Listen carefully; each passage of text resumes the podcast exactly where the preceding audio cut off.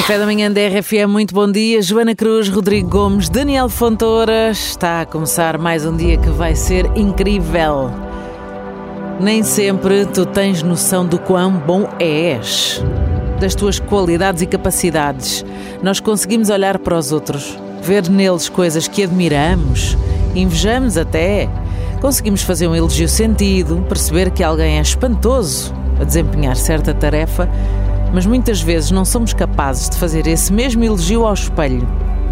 Quantas vezes não esperaste que alguém te fizesse assim um elogio, mas pensaste, eu não fui capaz de dizer isto a mim mesmo, eu, eu achava que sim, mas não tinha bem a certeza, mas pronto.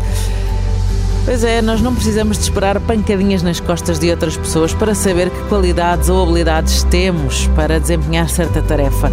E quando nós começamos esse processo de valorização pessoal, depois, olha, fica um bocadinho mais fácil não desesperar pelo reconhecimento alheio. Tu és bom e é bom que saibas que és. És sim, senhores. Sim. Podemos achar que somos bons, Uhum. mas nunca tão bons Uhum.